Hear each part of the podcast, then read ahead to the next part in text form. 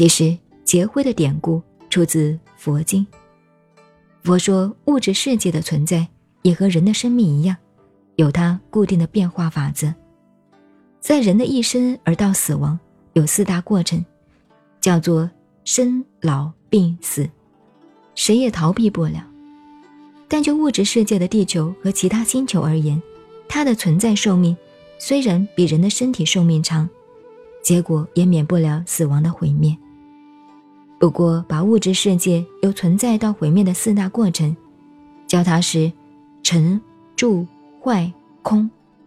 当上一次这个地球的人类世界被毁灭的时候，火山爆发，天翻地覆，在高温高压下经过长时间的化学变化，没有烧坏的，还保有原来形状的，就是化石；烧成灰块的，就是煤矿、铁矿之类。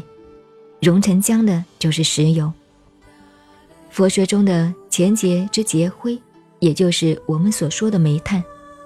佛学的这种说法是被现代科学地质学的理论所认同的，但是在西汉武帝时代，这种理论就很新奇了。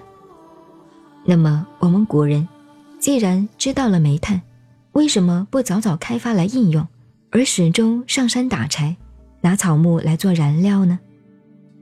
这又是另外一个有趣而具意义的问题。这个思想也出在道家的学术思想。道家认为，天地是一大宇宙，人生是一个小天地，地球也是一个有生机的大生命，就如人生一样。人体有骨骼、血脉、五脏六腑、耳目口鼻以及大小便等等，地球也是一样的，它有生机。不可以轻易毁伤它，不然对人类的生存反有大害。因此，虽然知道有天才地宝的矿藏，也绝不轻易去挖掘。即使挖掘，也要祭告天地神知，得到允许。不然，只有偷偷的在地层表面上捡点便宜。其实哪个神旨又管得了那么多？但是人心即天心。人们的传统思想是如此，神旨的权威就起了作用了。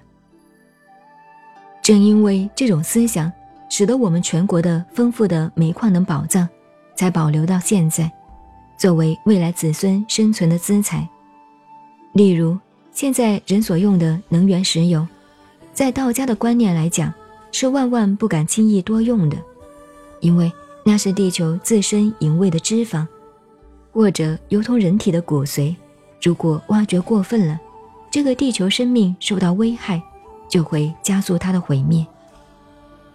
这种思想、这种观念，看来多么可笑，而且极富于儿童神话式的浓厚幽默感。因为我们现在是科技的时代，绝不肯冒昧的轻信旧说。但是我们不要不了解，现代真正的大科学家们。他们反而惊奇佩服我们的祖先，远在十几个世纪以前，早已有类似现代科学文明的地质学和矿藏学的理论和认识。您好，我是静静找恩，微信公众号 FM 幺八八四八，谢谢您的收听，再见。